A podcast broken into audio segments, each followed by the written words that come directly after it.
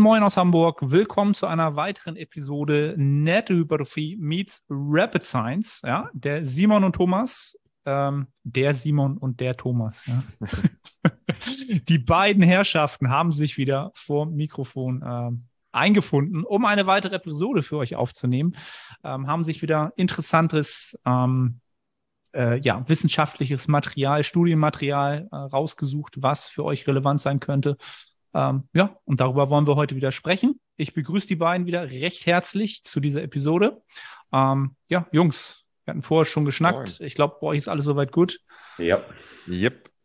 ihr seid, ihr seid heiß, die, die äh, Studien sind offen ähm, und ihr wollt unbedingt mal äh, erzählen, was ihr da gefunden habt. Und dann werden wir wahrscheinlich wieder den einen oder anderen weiß ich nicht, Rant oder ja, den oder, die ein oder andere Erfahrung teilen. Das letzte Mal ging es ja, glaube ich, dann irgendwann um Aspirin. Ne? Hat es schon jemand probiert? ich habe es noch nicht probiert, ob, obwohl ich gerade erst vor zwei Stunden tatsächlich eine Aspirin genommen habe. Ja, siehst du, dann ins Training mit dir. Lass Aber heute ist, heute ist Rest Day, ja. Vielleicht kriege ich jetzt hier noch einen Pump, so mal gucken. Ja, ähm, ja Thomas, ähm, hau mal gleich raus. Lass uns ich mal gleich in die Thematik reingehen. Was können wir heute äh, äh, uns das anhören? Mache ich. Ich hoffe, ich habe was äh, Spannendes äh, mitgebracht. Die Studie heißt Progressive Resistance Training Volume. Es geht um Volumen. Effects on Muscle Thickness, Mass and Strength Adaptation in Resistance Trained Men. Also in eher fortgeschrittenen. Die Studie ist von Orbi et al. Ich hoffe, ich habe den Namen hier richtig ausgesprochen. Und ich bin ganz ehrlich, ich konnte nicht genau herausfinden, von wann sie ist. Ich habe im Internet zwei Daten gefunden. Einmal Februar 2020 und einmal März 2022 sei es drum. Also nur, dass ihr Bescheid wisst. Also wie ich schon gesagt habe, die Studie dreht sich um Volumen. In meinen Augen ein sehr kontrovers diskutiertes Thema in den letzten Jahren, äh, gerade wenn man sich online so ein bisschen umguckt.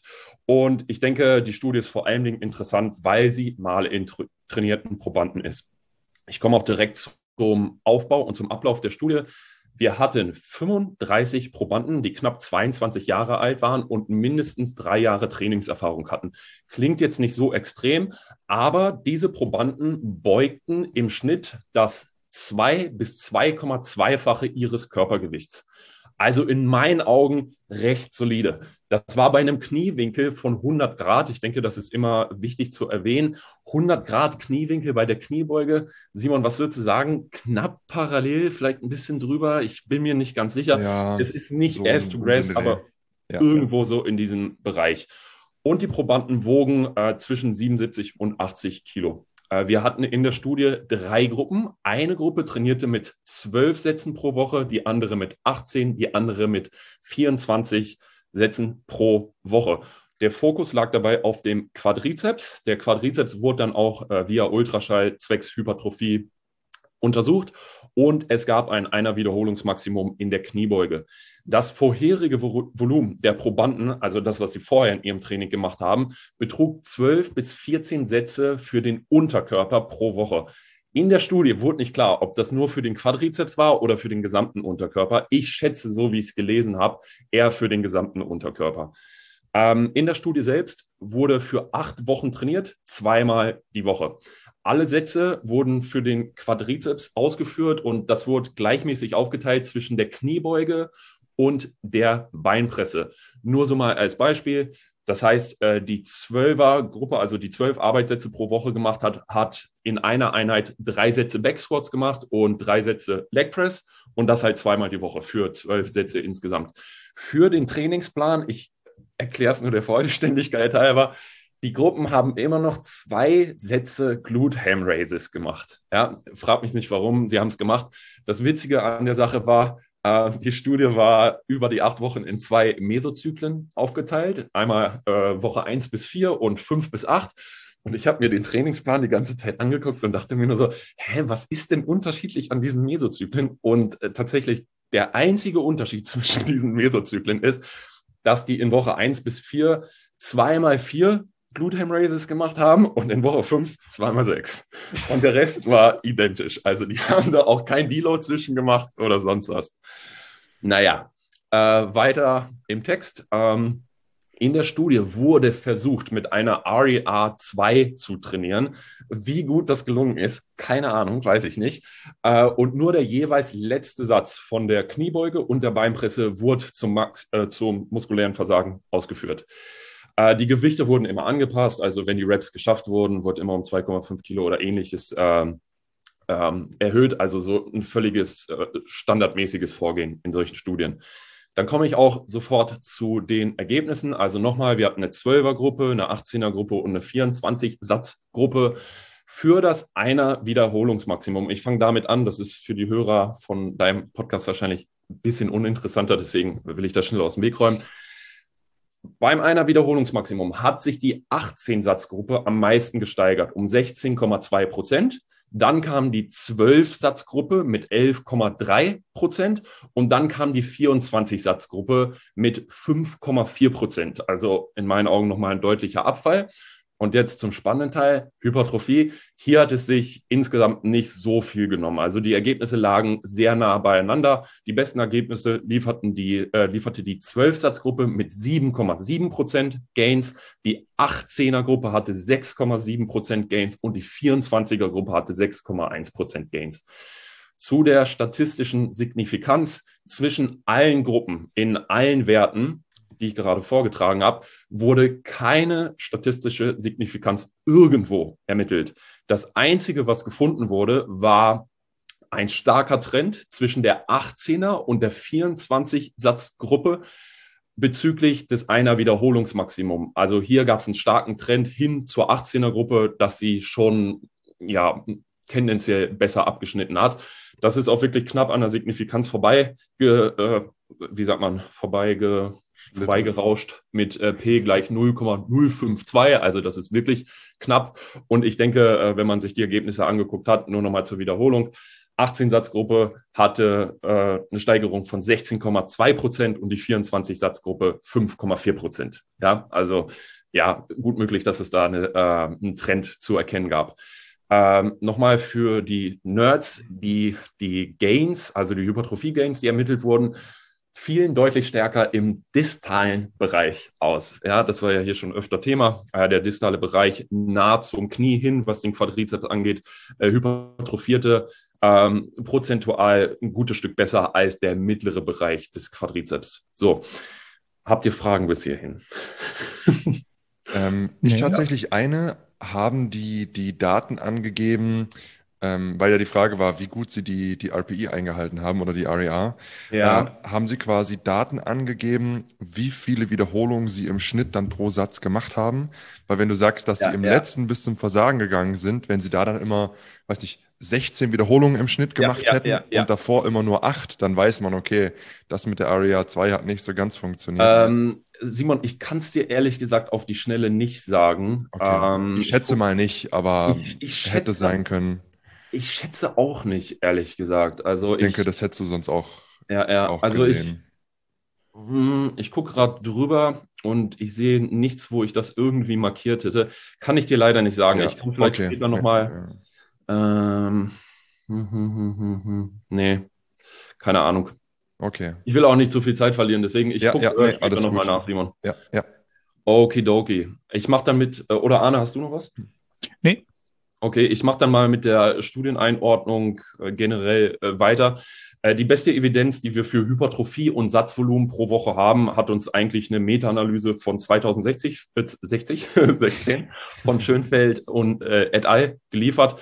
In der Meta-Analyse kam im Grunde raus, dass wir zwecks äh, Hypertrophie-Gains und Satzvolumen eine Dose-Response-Relationship haben, die im Grunde besagt, je mehr Sätze wir machen, desto mehr Gains machen wir. Und in der Meta-Analyse, nur um das auch so ein bisschen in Zahlen zu fassen, ähm, wurde primär, also da wurden ein paar Sachen untersucht, aber primär ging es darum, wir hatten einmal eine Gruppe, die mit zehn oder mehr Sätzen pro Woche trainiert hat, einmal eine Gruppe, die mit fünf bis neun Sätzen trainiert hat und eine Gruppe, die mit äh, weniger als fünf Sätzen trainiert hat. Was heißt Gruppen? Alle Studien, die mit eingeflossen sind, wurden so kategorisiert. Ja, und da kam halt raus, die, die zehn Sätze oder mehr gemacht haben, haben besser gegaint als die fünf bis neun Sätze pro Muskelgruppe pro Woche gemacht haben und die haben besser gegaint als die weniger als fünf Sätze gemacht haben. Okay? Wo jetzt äh, dieses Limit liegt, bei zehn oder mehr Sätze, ist wirklich eine schwammige Formulierung, ist völlig unklar. Damals, 2016, gab es noch nicht viele Studien, die mit sehr ähm, viel Volumen gearbeitet haben, Satzvolumen gearbeitet haben.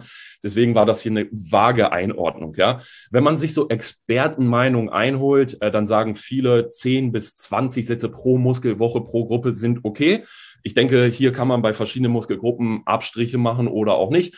Insgesamt denke ich persönlich, das ist für den Start ein eigentlich relativ guter Richtwert. Okay, äh, können wir vielleicht später drüber diskutieren. Ähm, genau, an, was zu erwähnen ist in dieser Meta-Analyse, in dieser Meta-Analyse gab es insgesamt 15 Studien und nur drei davon waren an pro, äh, trainierten Probanden ausgeführt. Also ne, wir haben relativ wenig Evidenz für trainierte Probanden. Äh, insgesamt ist es aber sehr gut, dass es solche Meta-Analysen gibt, weil wenn wir uns die einzelnen Studien zu Volumen angucken, also die Ergebnisse, sich da einzeln anzugucken, äh, das ist so querbeet verteilt. Äh, du findest Studien, äh, die besagen, zehn Sätze sind nicht besser oder schlechter als 20 Sätze. Dann findest du Studien, wo die 45 Sätze pro Woche gemacht haben und gesagt haben, das ist der absolute piept das raus, der absolute Shit und, ähm, und so weiter und so weiter. Äh, wenn wir in den Kraftbereich gehen, gibt es eine Meta-Analyse von Ra Ra Ralston et al. 2017. Äh, die hat im Grunde eine, ein sehr ähnliches Ergebnis gefunden. Hier wurde gefunden, dass sechs bis zehn Sätze oder mehr besser sind als fünf Sätze oder weniger. Okay? Also relativ ähnliche Herangehensweise. Dann würde ich noch einmal ganz kurz zu den Limitationen kommen, äh, zu der Studie, die ich vorgestellt habe. Die ging acht Wochen. Ich persönlich finde acht Wochen nicht super viel für trainierte Probanden, aber es ist halt das, was wir in diesem, in diesen, ja, in diesem Bereich kriegen von der Sportwissenschaft. Also sollte man nicht zu groß drüber meckern. Was ich aber erwähnen möchte, was ich persönlich immer empfinde, ich finde für acht Wochen und trainierte Probanden, die zweifaches Körpergewicht beugen, finde ich die Gains, die die gemacht haben, ob es jetzt zum Beispiel 16 Prozent äh, One Rep Max sind oder auch sieben Prozent Hypertrophie Gains, finde ich persönlich immer ziemlich, ziemlich hoch. Ich weiß nicht, wie es da euch geht, aber ich würde damit so Sachen rechnen wie One Rep Max Gains vielleicht so zwei, drei Prozent und Hypertrophie Gains vielleicht so ein Prozent, zwei Prozent oder so. Also ist so mein Bauchgefühl. Ähm, dann, äh, die Nutrition wurde natürlich nicht kontrolliert. Sie haben es sogar versucht. Ich will sie nicht ankreiden, das ist super schwer in Studien zu machen. Sie haben es sogar versucht, aber die Probanden haben es nicht wirklich hinbekommen. Äh, deswegen haben die das so ein bisschen verworfen, wenn ich das jetzt richtig im Kopf habe. Äh, die haben aber die Probanden dazu angehalten, normal zu essen. Und ich denke, das ist eigentlich okay, ja, weil da sollte sich dann nicht so viel ändern. Äh, dann noch zwei wichtige Sachen. Ich denke, es ist sehr wichtig zu erwähnen, dass die 24-Satzgruppe den stärksten Ausgangswert im One-Rep-Max hatte. Also die haben im Schnitt 175 Kilo gebeugt. Im Vergleich zur 18er-Gruppe, die haben im Schnitt am Start 157 Kilo gebeugt. Also ist es vielleicht nicht ganz so verwunderlich, dass die nicht ganz so krasse Kraftgains gemacht haben wie die andere Gruppe. Ich will es nur erwähnt haben. Ich will 24 mhm. Sätze eigentlich nicht verteidigen. Und ähm, was noch zu erwähnen ist, ist natürlich, ich hatte ja anfangs gesagt, dass die 24-Satzgruppe also alle haben ja mit 12 bis 14 Sätzen im Vorfeld der Studie trainiert. Und wenn man dann 24 Sätze macht, ist das natürlich eine erhebliche Steigerung. Ist ja fast wirklich das Doppelte. Äh, vielleicht sind sie damit in acht Wochen nicht so ganz klar gekommen. Also ich wäre wahrscheinlich nicht so mit klar gekommen.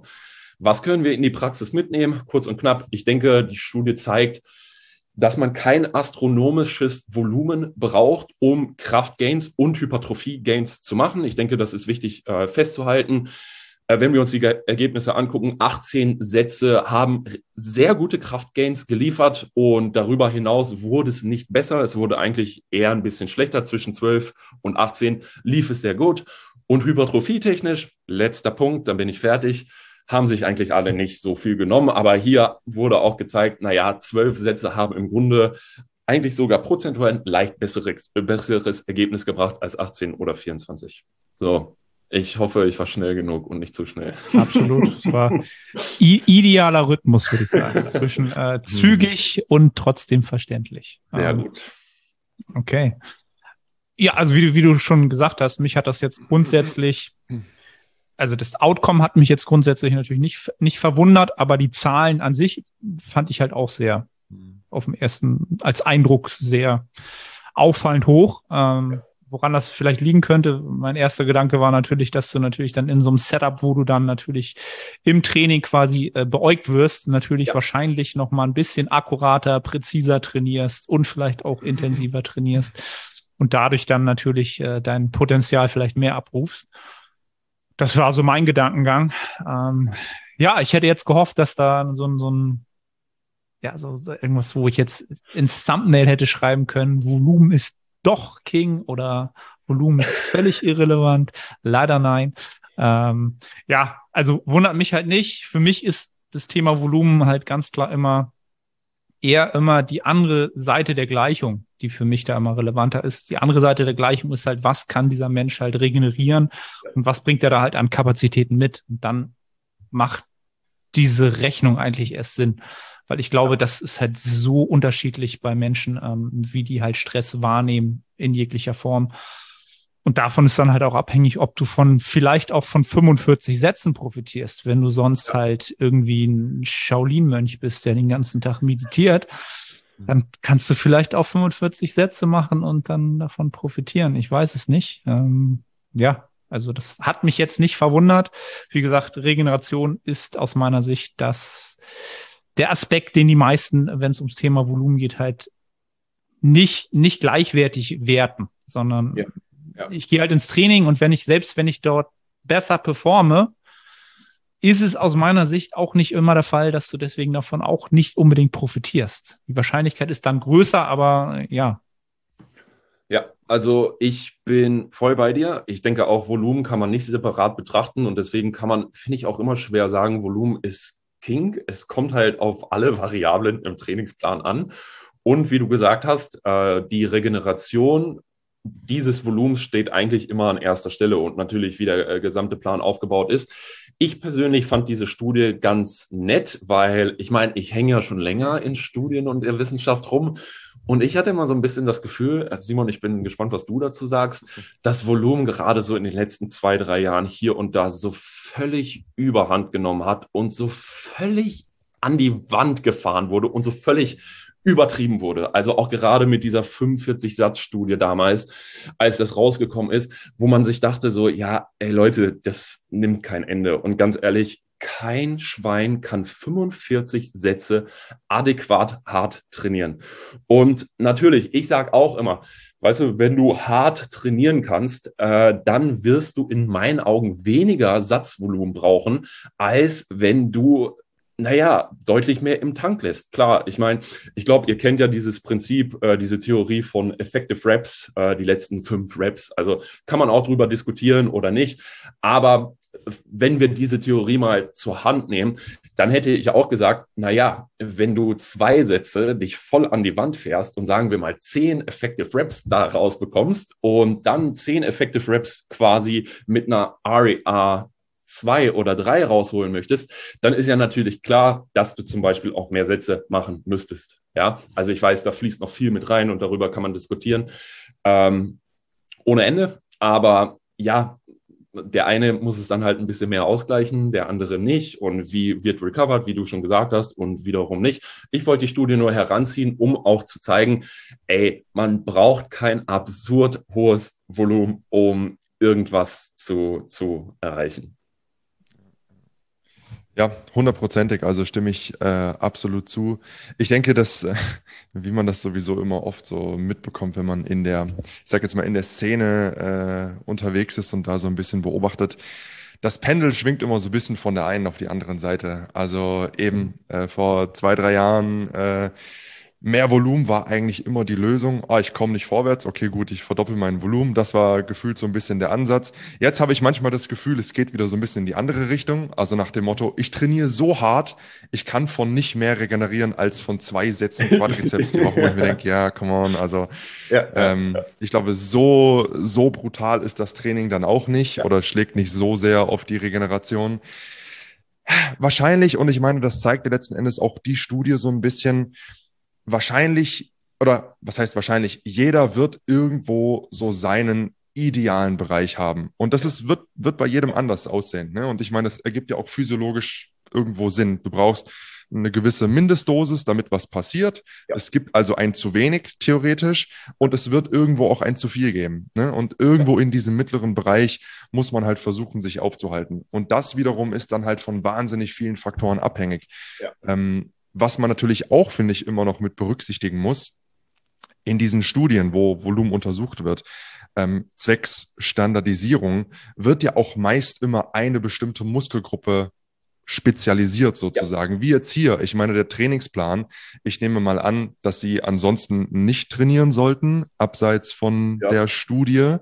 Äh, das heißt, die haben sich quasi für diese gesamte Dauer von acht Wochen nur auf den Unterkörper und vor allem nur auf den Quadrizeps fokussiert. Ne? Ja. Und ähm, naja, jetzt rechne mal mit ein, dass ich sag mal, die meisten von uns wahrscheinlich nicht nur Quadrizeps trainieren, sondern auch noch Rücken, auch noch Brust, auch noch Schulter.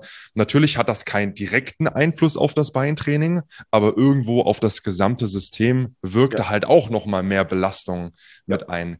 Ähm, das heißt, wenn man das alles noch mit hinzurechnet, muss man das Volumen vielleicht sogar doch noch mal ein bisschen drücken. Ja. Das heißt, vielleicht wäre es in der Praxis für viele sogar eher schwierig, sogar selbst von diesen 18 Sätzen zu regenerieren, was jetzt in der Studie scheinbar gut funktioniert hat. Ne?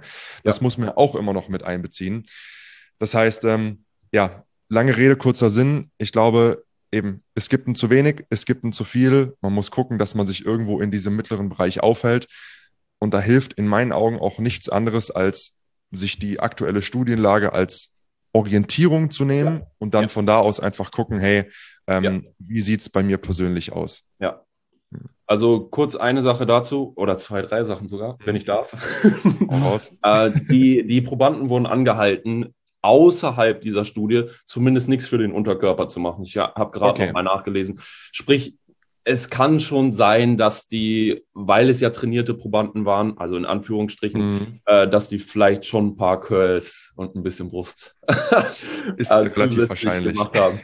Und Simon, ich, äh, um da auch nochmal einzuhaken, was du zum Schluss gesagt hast, ich glaube, das vergessen auch wirklich immer fast alle. Wenn sie wissenschaftliche Studien lesen oder Empfehlungen, das sind Empfehlungen. Ja, ja, das ist nicht in Stein gemeißelt. Hier wird nie gesagt, 15 Sätze Quadrizeps ist das Nonplusultra. Es sind immer nur Richtwerte, von wo du dich orientieren kannst. Sagen wir 10 bis 20 Sätze, fängst du halt irgendwo an. Ich empfehle immer lieber ein bisschen tiefer anzufangen ja. und nicht gleich zu ja. übertreiben.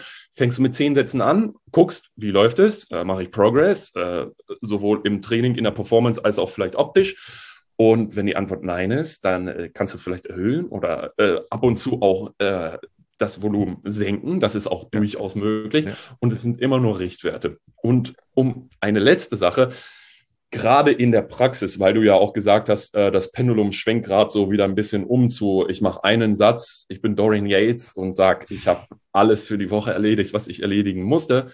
Äh, ich meine, jeder kann machen, was er will, wenn die damit gut fahren. Ähm, ja, bitte ich habe aber oft in der Praxis, auch gerade wenn man Social Media technisch unterwegs ist, oft das Gefühl, dass die Leute überhaupt gar keine Ahnung haben, wovon sie sprechen, wenn es um Satzvolumen geht.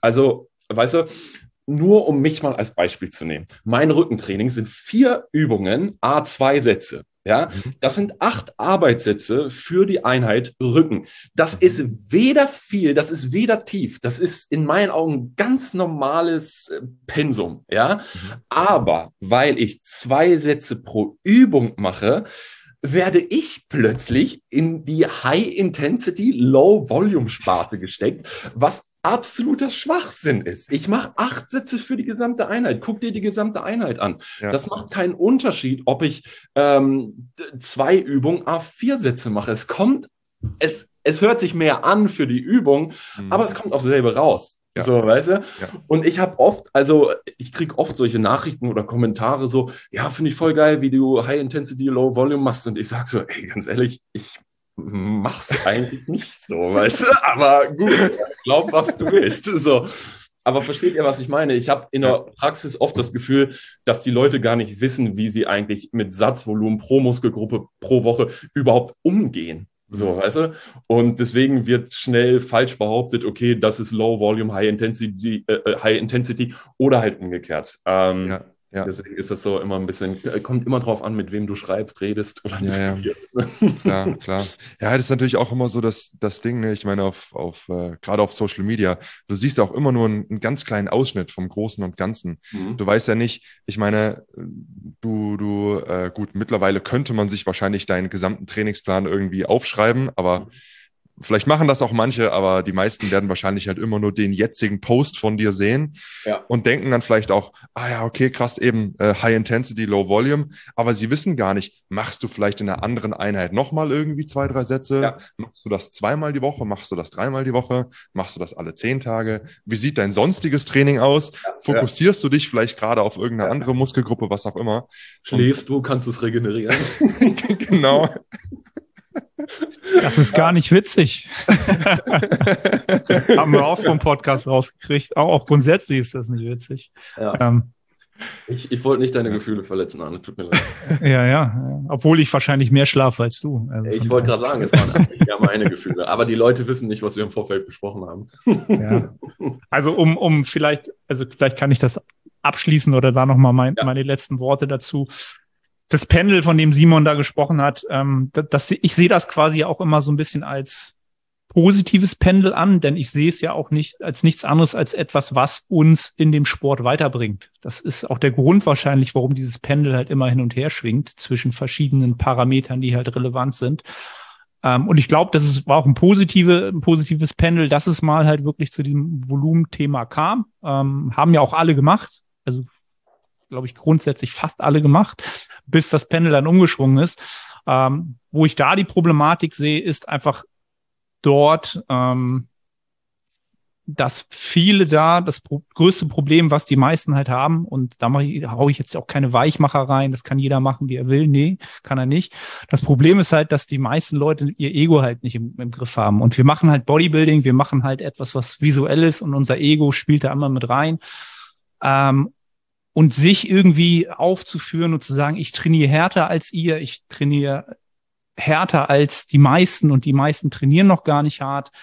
Das, das ist so ein Trend geworden, wo ich einfach glaube, da profitieren die wenigsten von. Also, weißt du, dass du sagst, okay, was, was, was ist jetzt deine, wie soll ich das sagen, deine Daseinsberechtigung in diesem Sport, dass du härter trainierst als alle anderen, dass du einer der härtesten bist, Versteht ihr, was ich meine? Also ja, dieser, ja, dieser Begriff, was ist denn hart? Also was brauchen wir denn? Was muss denn hart sein?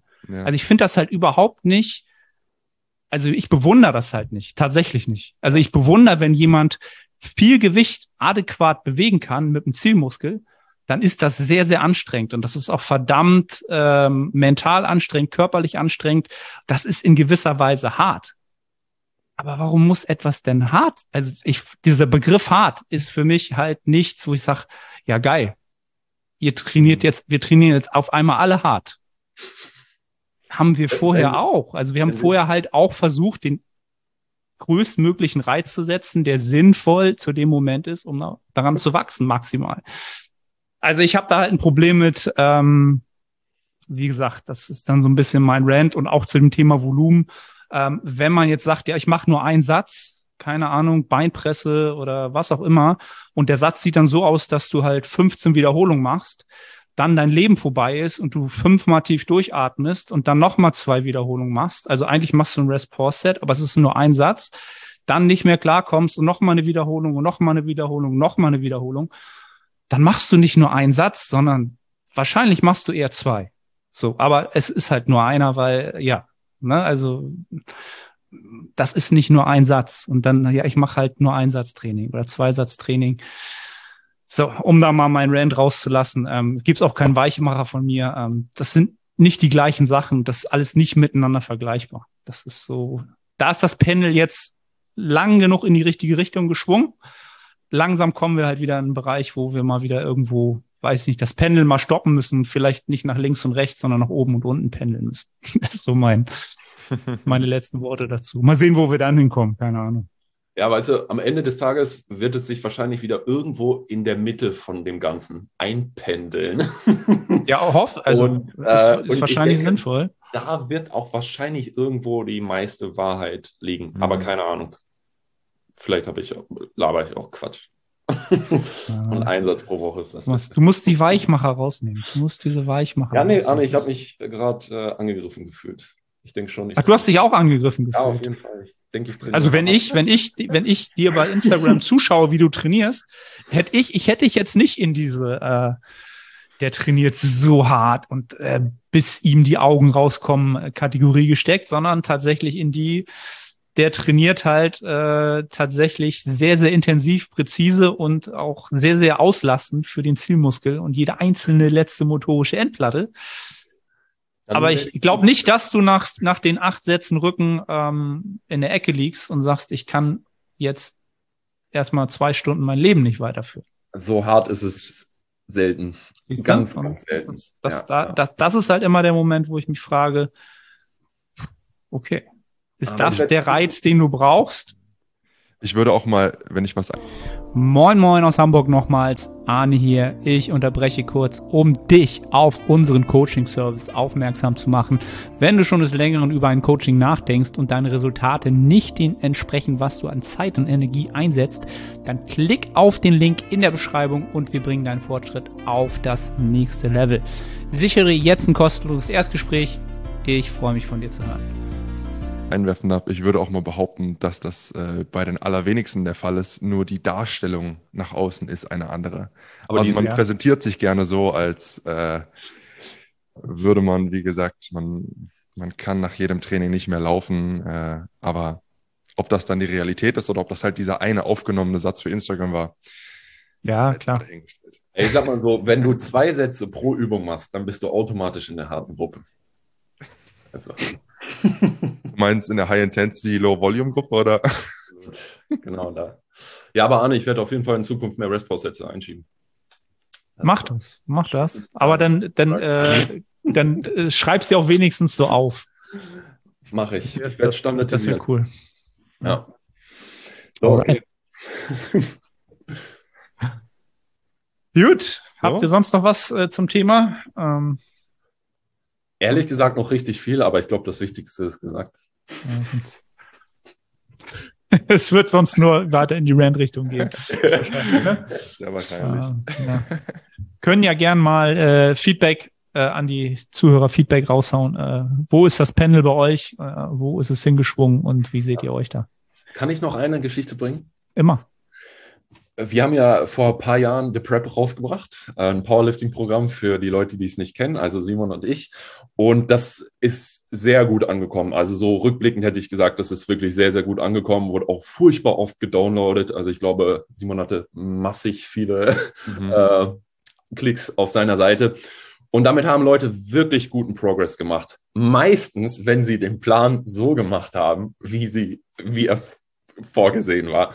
Und dann hast du immer wieder Leute, die sich den Plan runtergeladen haben, direkt eine Message geschrieben haben an einen, an einen von uns beiden und gesagt haben, ey, der Plan sieht schön und gut aus, aber ich brauche viel mehr Volumen.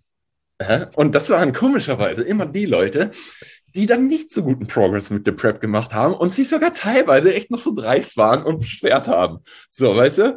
Obwohl sie das Programm eigenmächtig äh, umgestaltet haben. Und ich sage ja nicht, dass eine gewisse Individualisierung hier und da okay ist, aber ich bin immer so der Meinung, fang doch erstmal an mit dem, was, was da steht. Und dann guckst du.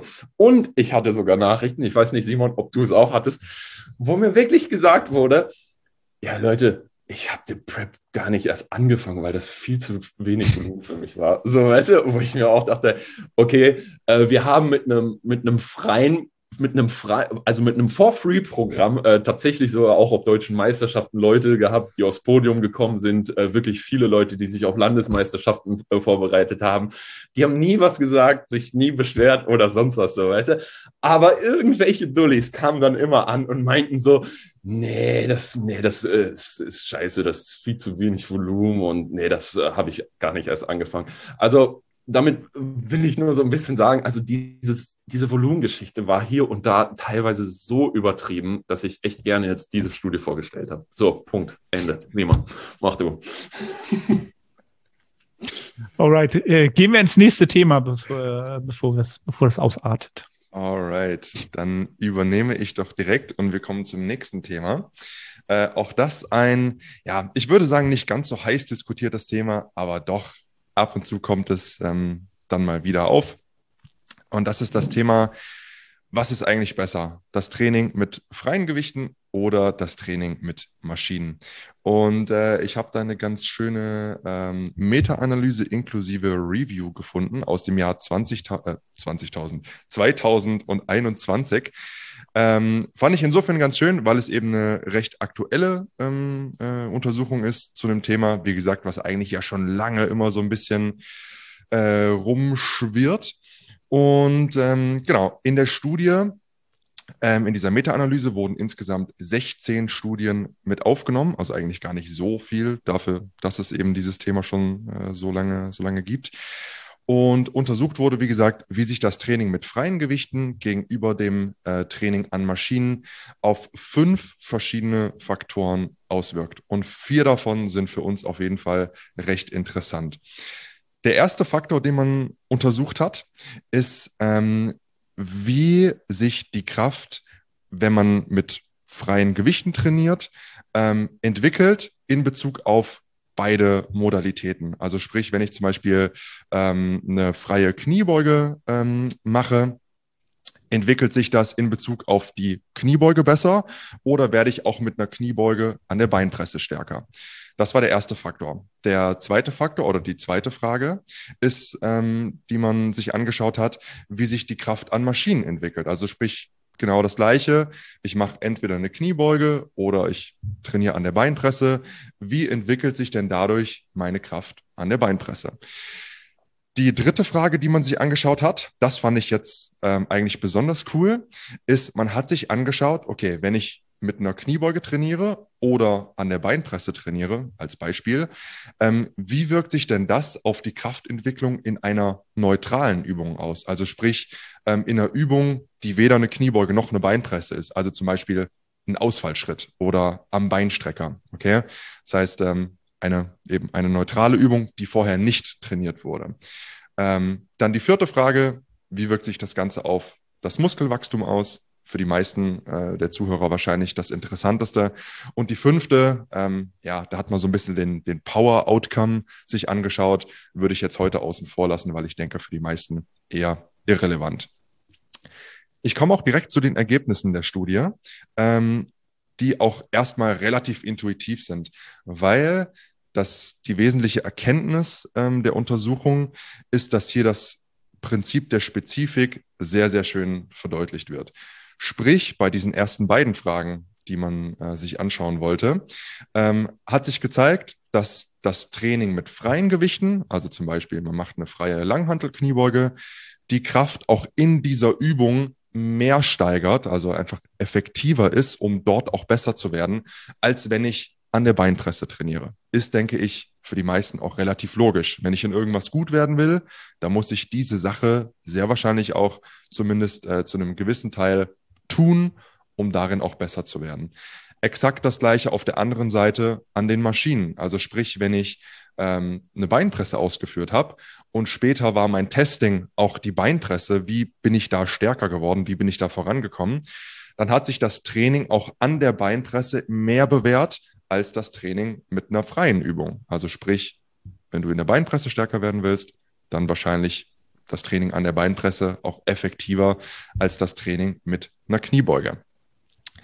Jetzt das Coole, ähm, wenn wir uns diese, äh, diese neutrale Übung sozusagen anschauen, die also keiner der Probanden vorher im eigentlichen Experiment äh, absolviert hat, ähm, dann hat sich da kein Unterschied gezeigt. Also sprich, wenn man jetzt eine Person hat oder man vergleicht zwei Personen oder auch dieselbe Person, die eine macht Kniebeugen, die andere macht Beinpresse, lässt sie das über mehrere Wochen machen. Am Ende schaut man, okay, ähm, oder am Anfang guckt man, wie stark sind sie am Beinstrecker und vergleicht das Ganze nochmal am Ende. Dann ist es relativ oder hat sich zumindest mal kein signifikanter Unterschied in der Studie gezeigt, ob da jetzt mit freien Gewichten trainiert wurde oder mit Maschinen trainiert wurde. Ähm, kein Ergebnis ist auch ein Ergebnis. Ähm, ich fand es aber trotzdem eigentlich sehr schön, weil es so ein bisschen sag mal, äh, ja, die, diese Hitzigkeit in der, äh, in der Diskussion, die da manchmal aufkommt, wenn Leute pro Maschinen oder pro freie Gewichte sind und da auch von mehr Funktionalität sprechen, ähm, das Ganze da so ein bisschen rausgenommen wird. Was ähnliches hat man auch bei der Hypertrophie gesehen. Ähm, da hat sich auch kein signifikanter Unterschied gezeigt. Also sprich, beides ist eine gute Option, um Muskulatur aufzubauen. Es gab so ein leichtes Favorisieren hinsichtlich der freien Gewichte, ähm, wobei die Effektstärken da echt sehr, sehr, sehr gering waren. Also sprich, ich glaube, die Effektstärke lag irgendwie bei 0,1 oder so in oder mit Tendenz hin zu den freien Gewichten, was aber ein echt sehr, sehr, sehr geringer Effekt ist. Plus, da kann ich auch direkt äh, eine Limitation einwerfen. Es waren nur, ich glaube, vier Studien, die in diese Hypertrophie-Untersuchung äh, eingegangen sind. Das heißt, wir haben da jetzt nicht massig an, äh, an, an Daten, die wir damit reinnehmen können. Das heißt, ja, zumindest hier geht nicht wirklich hervor, dass jetzt das eine besser ist als das andere. Genau. Komme ich auch direkt schon zur, ähm, ja, zum, zur praktischen Überleitung sozusagen, auch wenn sie sich daraus eigentlich schon mehr oder weniger ergeben hat. Das erste ist ganz klar, Prinzip der Spezifik hat sich hier wieder einmal bestätigt. Das heißt, wer in einer bestimmten Übung so effektiv und so effizient wie möglich stärker werden möchte, der sollte diese Übung auch regelmäßig trainieren. Das heißt, wenn ein Powerlifter gut in den drei Disziplinen werden möchte, der sollte idealerweise in seinem Training regelmäßig Kniebeugen, Bankdrücken und Kreuzheben ausführen. Wer gerne besser in Klimmzügen, Klimmzügen äh, äh, stärker werden möchte, der sollte entsprechend auch Klimmzüge regelmäßig in seinem Training mit ausführen. Mit der kleinen Anmerkung, dass auch ein eher unspezifisches Training durchaus einen gewissen Übertrag bringen kann. Also wenn du jetzt zum Beispiel eine Person hast, die ist brutal stark an der Beinpresse, heißt das sicherlich nicht, dass die Person auch sehr stark in der Kniebeuge ist. Aber es ist auch unwahrscheinlich, dass sie extrem beschissen ist. Also sofern dann irgendwann mal eine gewisse technische Grundlage ähm, vorliegt, dann besteht zumindest so eine gewisse Grundlage an Kraft, die sich auch dann auf eine Kniebeuge in dem Fall übertragen wird. Ähm, zweites, äh, zweite Takeaway, ähm, für mich zumindest aus dieser Studie, ist, dass ein maschinengeführtes Training nicht zwingend ja, unfunktionales im Sinne von, es bringt dir nur was an diesem, äh, an diesem speziellen Gerät, sondern hat durchaus eben auch einen Übertrag auf andere Bewegungen, die man so nicht durchführt. Wie gesagt, nicht ganz so sehr, wie wenn man spezifisch trainiert, aber ein gewisser Übertrag besteht definitiv. Und das Dritte, ähm, wer hauptsächlich an Muskelaufbau interessiert ist, dem eröffnen sich eigentlich ganz viele Optionen aus diesen Erkenntnissen aus der Studie. Ähm, beides ist eine adäquate Wahl, ob man jetzt lieber mit freien Gewichten trainiert oder lieber an Geräten trainiert. Ähm, man kann es sich aussuchen und ich würde die Auswahl der Übung definitiv nicht nur davon abhängig machen, ja, das ist jetzt eine freie Übung, deswegen ist die effektiver oder das ist jetzt eine Maschine, da kann ich isolierter trainieren, sondern würde es von anderen Faktoren abhängig machen, wie jetzt zum Beispiel die Übung erlaubt einen großen Bewegungsradius in der Zielmuskulatur. Ähm, bei der Übung limitiert auch tatsächlich die Zielmuskulatur. Man kann die Übung schmerzfrei ausführen. Sie bereitet einem Spaß und Freude und solche Geschichten. Also das wären dann eher Faktoren, die ich hinsichtlich Muskelaufbau mit einbeziehen würde bei der Übungsauswahl und nicht einfach nur pauschal, ja, es ist eine freie Übung oder es ist eine Maschine. Deswegen nehme ich das eine oder das andere. Und vielleicht als ähm, Abschlusswort, ähm, wir müssen zum Glück auch in der Praxis nicht zwischen beiden äh, wählen. Also es gibt nicht nur das eine oder das andere. Wir können super gut beides kombinieren. Ähm, wenn man Präferenzen hat, ähm, vielleicht in seinem, ist ja auch manchmal, ich sag mal, rein rein logistisch irgendwie äh, nicht für jeden möglich. Jetzt zum Beispiel, keine Ahnung, nicht jeder hat eine super geile Hack Squat in seinem Gym. Dann ist vielleicht eine Kniebeuge besser als die schlechte Beinpresse, die in dem Gym äh, vorhanden ist.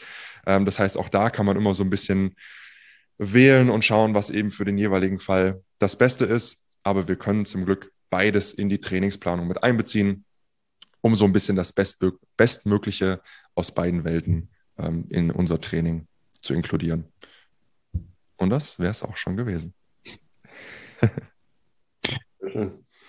ja, also auch da wieder für, für mich jetzt grundsätzlich nichts, was mich jetzt leider nichts äh, Signifikantes, wo man jetzt sagen könnte, Mensch, Mensch, als, als Bodybuilding spezifisch Trainierende müssten jetzt doch die ganzen freien Übungen links liegen lassen, nachdem wir sie äh, vielleicht grundsätzlich erlernt haben, weil darauf, daraus werden wir definitiv profitieren. Das ist halt auch immer so mein erster Gedanke.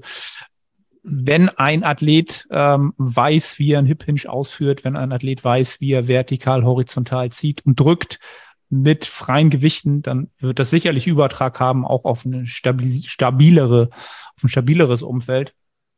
Ähm, ja, grundsätzlich, was mir da halt immer einfällt, was ich da viel, viel, nicht viel, viel relevanter empfinde, ist halt, welche ähm, Kompetenz bringt halt jemand mit. Kompetenz in dem Sinne, bin ich kompetent da drin, eine Kniebeuge zu machen, bin ich aber auch kompetent da drin, eine Beinpresse richtig zu bedienen, ähm, spezifisch das Outcome zu generieren oder den Muskel zu isolieren, eher zu isolieren, zu akzentuieren, den ich halt haben möchte. Ähm, da kann es am Ende, finde ich es teilweise sogar sch schwieriger, je nach Beinpresse, gerade als Online-Coach, dort Menschen das näher zu bringen als eine Kniebeuge, wo ja das äh, quasi die Langhantel immer die gleiche ist und der Boden immer flach ist, ja, und eine Beinpresse halt verschiedene Rollwinkel hat und du dann erstmal sieben Videos hin und her bearbeitest und guckst und dann nochmal von der Seite und nochmal von hinten, am besten von oben. Ähm, das ist sogar schwieriger teilweise, finde ich, das zu optimieren als ähm, klassische Grundübung, wo du, wo immer die gleichen Bedingungen herrschen. Und was ich da immer noch wichtig finde, ist halt vielleicht auch zu unterscheiden zwischen ähm, neuronalen Anpassungen, also dass du einfach natürlich in der Performance besser wirst, weil du mehr Muskelfasern ansteuerst und die stärker ansteuern kannst und wirklichen morphologischen Veränderungen, die es dir halt ermöglichen, durch mehr Muskelquerschnitt einfach auch mehr zu bewegen. Und oder halt auch im Umkehrschluss, klassisches Beispiel, was ich immer sehe, halt, wenn dein Trapez halt deutlich besser geworden ist, deine hintere Schulter deutlich besser geworden ist, ist das Potenzial in Druckübungen aus meiner Sicht halt auch gewachsen weil du einfach mehr Konterfläche hast, in die du halt äh, drücken kannst. Das ist vielleicht, oder das sehe ich ganz oft als Vergessen an. Da denken die wenigsten drüber nach in ihrer Trainingskarriere, dass sie jetzt vielleicht eine schwache Muskelpartie haben oder eine Muskelpartie haben, in der sie jetzt gerade signifikant besser geworden sind im letzten Jahr, dann wird im Umkehrschluss wahrscheinlich auch wieder ähm, im Gegenspieler auch irgendwas davon profitieren auf ja dann ein bisschen längere Zeit. Ähm, ja, das mal so meine Gedanken. Ja. Falls ich auch sagen darf, ähm, welchen Punkt ich denke, also welcher interessant sein könnte, wahrscheinlich auch für die Zuhörer. Simon, korrigiere mich, wenn ich es falsch verstanden habe. Ich glaube aber nicht. Punkt 3 war ja von dir, dass es bei einer neutralen Übung im Test keinen Unterschied gibt. Ne? Ja.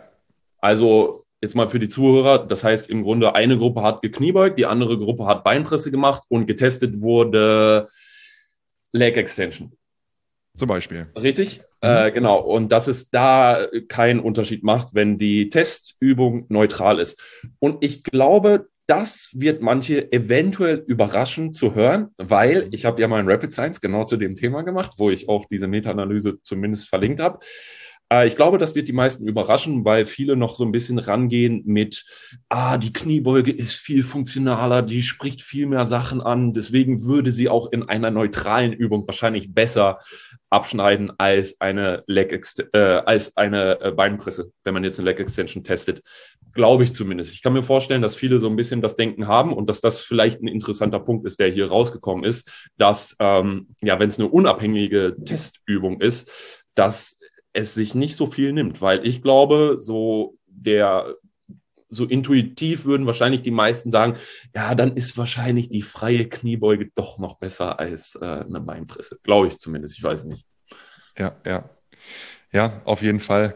Ähm, ich glaube, klar, auch da ist es natürlich auch schwierig. Ähm, das habe ich auch so ein bisschen kritisch hinterfragt und das kam auch in der Studie nicht so richtig raus. Da müsste ich dann im Grunde auch in alle Einzelnen nur noch mal ganz konkret äh, reinschauen. Ähm, eine wirklich neutrale Übung zu finden, ist halt auch einfach schwierig. Ne? Ja. Weil klar, wenn du jetzt eben, du hast, nehmen wir Beispiel, Kniebeuge, Beinpresse, ähm, alles, was du jetzt dann wieder mit eher freien Gewichten machst, also sagen wir mal, weiß ich nicht, du machst einen, einen Ausfallschritt oder so, ähm, würde man intuitiv eben wahrscheinlich dann schon denken, ah, wahrscheinlich hat die Kniebeuge dann doch mehr Übertrag. Ne? Ja. Auf der mhm. anderen Seite eben am Beinstrecker, wo dann so Geschichten wie Koordination oder Balance eine eher untergeordnete Rolle spielen sollten. Da ist es dann wahrscheinlich auch intuitiv eher so, okay, hm, weiß man erstmal nicht so, macht das einen Unterschied, ob ich das eine oder das andere mache. Ne? Ja. Das ist da natürlich, da natürlich schon dann recht schwierig. Aber ich stimme dir vollkommen zu. Also zumindest auch da, eben, es, es nimmt so ein bisschen den, äh, diese, diese Hitzigkeit aus dieser Debatte oft, finde ich, so ein bisschen ja. raus. Weißt du, also, ja, Beinpresse kannst du vergessen, ist total unfunktional, bringt dir gar nichts, außer an der Beinpresse besser zu werden. So, ja. so ist es halt sehr wahrscheinlich auch nicht. Ähm, deswegen mag ich auch grundsätzlich gerne Ergebnisse, wie die jetzt in dieser Studie rauskamen, die erstmal so ein bisschen unspektakulär klingen. Klar ist es immer cool, wenn man irgendwas Neues rausfindet, ne? oder eben mal in ein Extrem vordringt, wie jetzt, was wir eben beim Volumen hatten. Man testet mal extrem hohe Trainingsvolumina und merkt dann, oh, das könnte total Potenzial haben. Ist natürlich immer sehr spannend. Aber ich finde eben diese Ergebnisse, die auf den ersten Blick so ein bisschen unspektakulär, äh, unspektakulär wirken, oft sehr, sehr cool, weil sie oft eben das Pendel so ein bisschen in die Mitte zurückholen. Ja. Weißt du, so es, es gibt wahrscheinlich nicht nur das oder das, sondern wahrscheinlich irgendwo so in der Mitte ähm, steckt relativ viel Wahrheit. Nicht immer natürlich, aber ja, deswegen ähm, mag ich das grundsätzlich ganz, ganz gerne.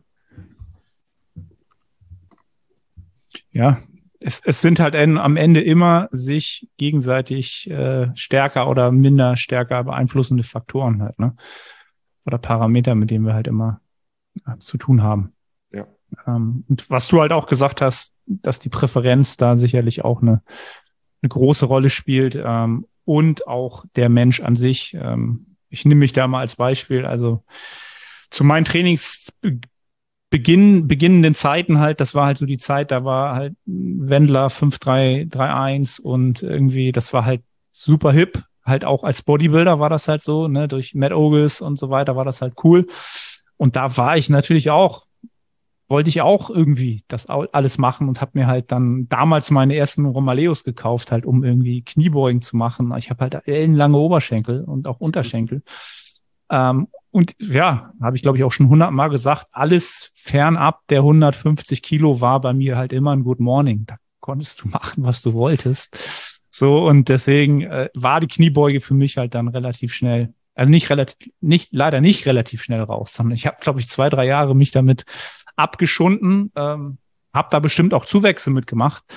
Ähm, ja, aber jetzt halt im Nachgang würde ich wahrscheinlich nicht nochmal auf die Idee kommen, die Kniebeuge dann reinzurotieren, aufgrund dieses Erfahrungswertes. Ne? Aber da gibt's ja dann halt auch, wie gesagt, immer genügend Möglichkeiten, das zu individualisieren, anzupassen, ob man das nun mit einer ähm, Safety Bar macht oder ähm, noch die Ferse noch höher stellen kann. Ähm, das ist ja das Schöne an Hypertrophie. Diese Adaption ist ja sehr, sehr, äh, die lässt halt vieles zu und dann kann man sich halt ähm, entsprechend so anpassen, dass äh, auch die Präferenz gegeben ist, einem Spaß macht und halt auch äh, ein gewisse, ein gewisses Progressionspotenzial da ist. Das finde ich halt immer wichtig, weil sonst ohne dass wir was dafür rauskriegen, äh, machen wir es dann halt doch nicht länger als, als es nötig wäre vielleicht. Ja. Und wahrscheinlich hast du mit einem Good Morning gute Rückenstrecke aufgebaut. Also, man muss auch mal das Positive sehen. Wahrscheinlich.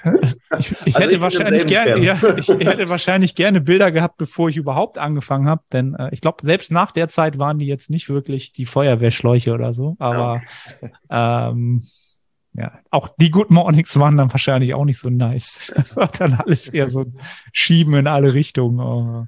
Aber Arne, ich, wir sind da im selben Boot. Also, ja. nicht, dass du denkst, du wärst alleine. Genau, exakt gleich bei mir. Ja, es, es war halt äh, so ein Glaubenssatz. Ne? Also es, ja. damals gab es ja auch nichts anderes als diese Information oder das, was man vielleicht noch als Input bekommen hat. Ne? Also das war da ja, jetzt 3DMJ, Matt Ogus, was gab es da noch? Ich überlege gerade, was hat, was gab es da noch? Ich weiß es gar nicht. Mit wem? Matt August hat doch, äh, hieß der Chris Lavato? Ja, ja, genau, das war doch sein, sein ja. Kumpel, ja. ja.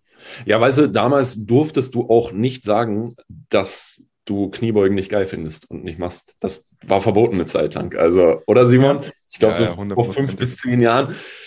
Es konntest du von halten, was du wolltest. Du durftest nie im Leben sagen, dass du eine Kniebeuge nicht gut findest, sonst wärst du unten durch und ja. würdest als Trottel abgestempelt werden. Ich finde ich find auch immer so ein, so ein ganz geiles, äh, ganz gutes Beispiel. Ähm, und auch da, da nehme ich mich auch voll selbst, äh, bin ich auch voll selbst betroffen.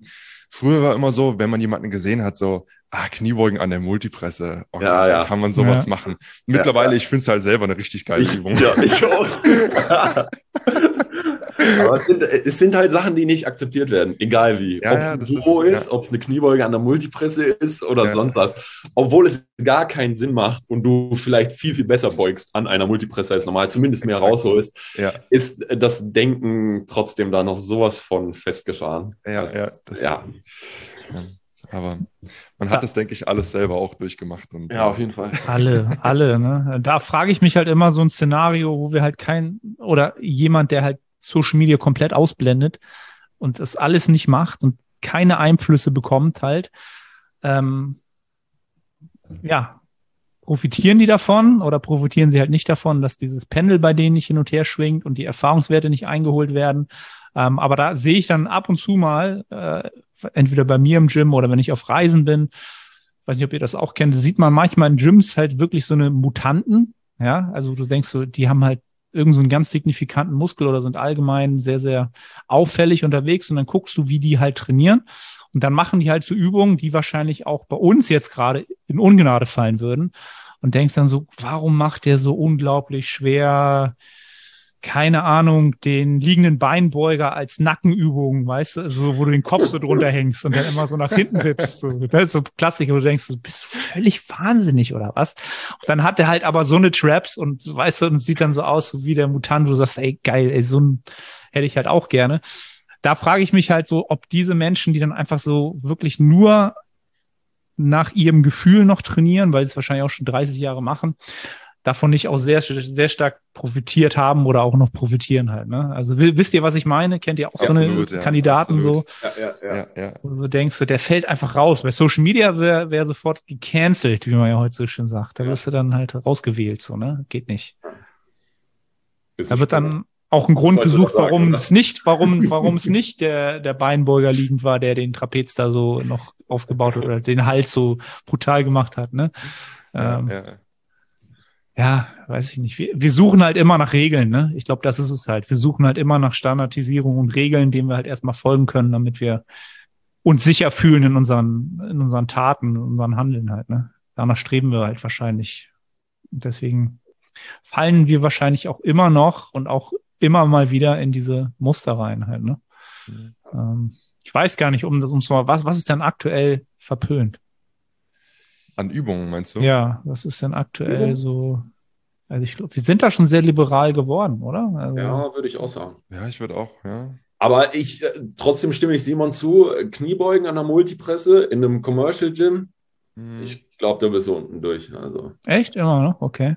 Ja, also würde ich jetzt so intuitiv, hätte ich schon gesagt, ja. ja. Also dafür wirst du ausgelacht, für vieles andere nicht. Aber so richtig verpönt? Ist eigentlich nichts mehr, oder? Ich überlege gerade, ich glaube eigentlich echt auch. Ach doch, äh, hier, die, äh, also ich verpöne sie auf jeden Fall. Äh, die hatte ich letztens mal bei Instagram in der Story ah. vielleicht gesehen, äh, mit äh, äh, für den Hörer, wie erkläre ich es am besten?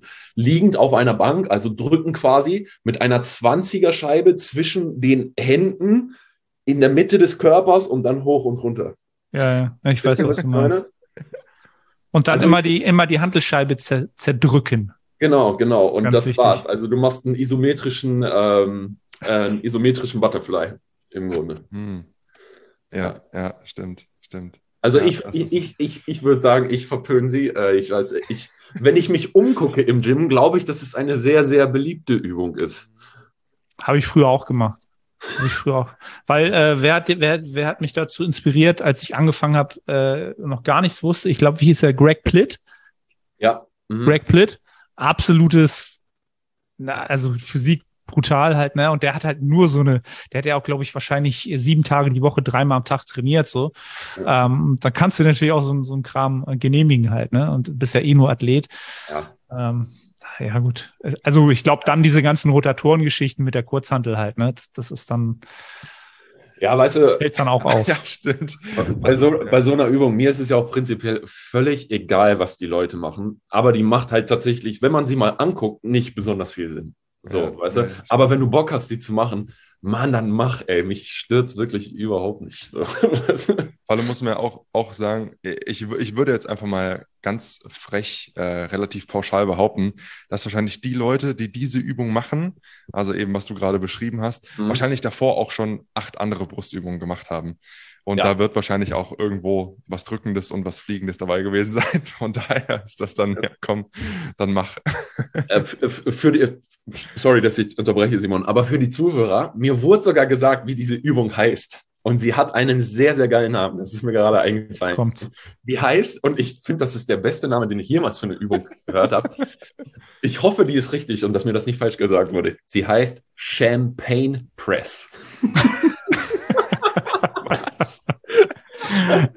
Und ich habe auch. Aber mit welcher Begründung? Keine Ahnung. Vielleicht brauchst du so Baders im Club. Ich weiß nicht. Champagne Press. Ich habe auch gegoogelt und sie wurde mir tatsächlich auch unter dem Namen angezeigt, aber ich glaube, das ist nicht der alleinige Name für die Übung. Also vielleicht gibt es auch noch andere Namen. Aber ich meine, Champagne Press, da findet man die. Geil, oder? Falls jetzt jemand nicht weiß ja. genau, wie die Übung aussah, dann googelt das mal. Und ähm, ja, ich glaube, jeder, der schon jetzt länger als zehn Jahre trainiert, wird sie auch gemacht haben. Ach, mit Sicherheit. Das ist auch nicht schlimm. Also es ist jetzt auch nicht, auch nicht verwerflich. Ähm, kennt ihr, kennt ihr noch den, äh, gibt es, glaube ich, machen bestimmt auch noch Leute heute den, den Busfahrer mit der Handscheibe vorne? Ja, stimmt. Hände das ist auch noch so. Ja, ja, ja, ja, ja. Auch immer. Und da bin ich mir auch sicher, die heißt der Busfahrer.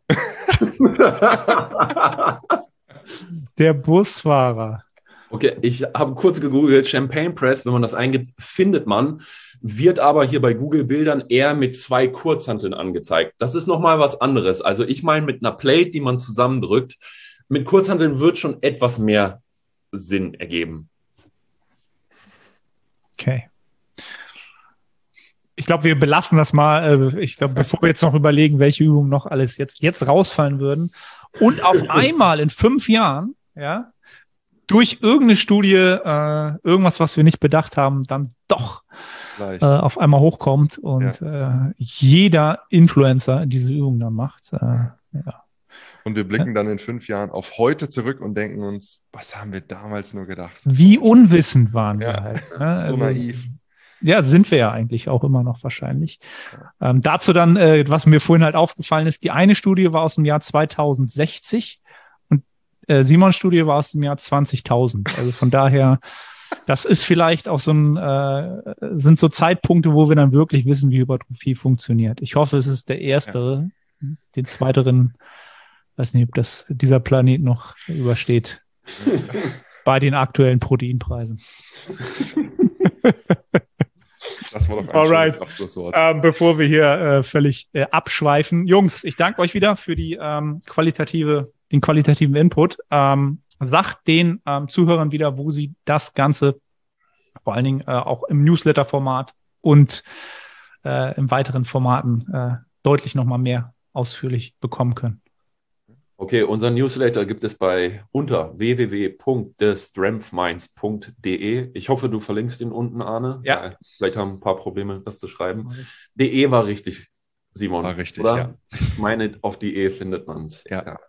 Genau, und dort haben wir ein Newsletter, wo wir im Grunde oft auch tatsächlich die Studien, die wir hier gerade bequatschen, äh, schon vorab schriftlich raushauen. Manchmal ist es auch nachträglich, aber ähm, ja, und manchmal auch andere Studien. Man muss das ja auch interessant halten. Ne? Alright. Jungs, äh, ja, eure äh, Instagram-Accounts, äh, Websites, alles, was so relevant ist, werde ich auch verlinken. Ähm, da müsst ihr jetzt nicht mehr euren Kopf äh, bemühen. Ähm, ja, ich bedanke mich bei euch, äh, freue mich äh, dann auf die nächste Episode und ähm, ja, danke den Zuhörern. Wie immer gerne iTunes, Spotify bewerten, ver, verlinken, verteilen. Das ganze Spiel, ihr kennt es, wenn ihr bis hierhin durchgehalten habt. Vielen Dank fürs Zuhören und ja, bis zum nächsten Mal. Ciao, ciao. Tip top. Sehr schön.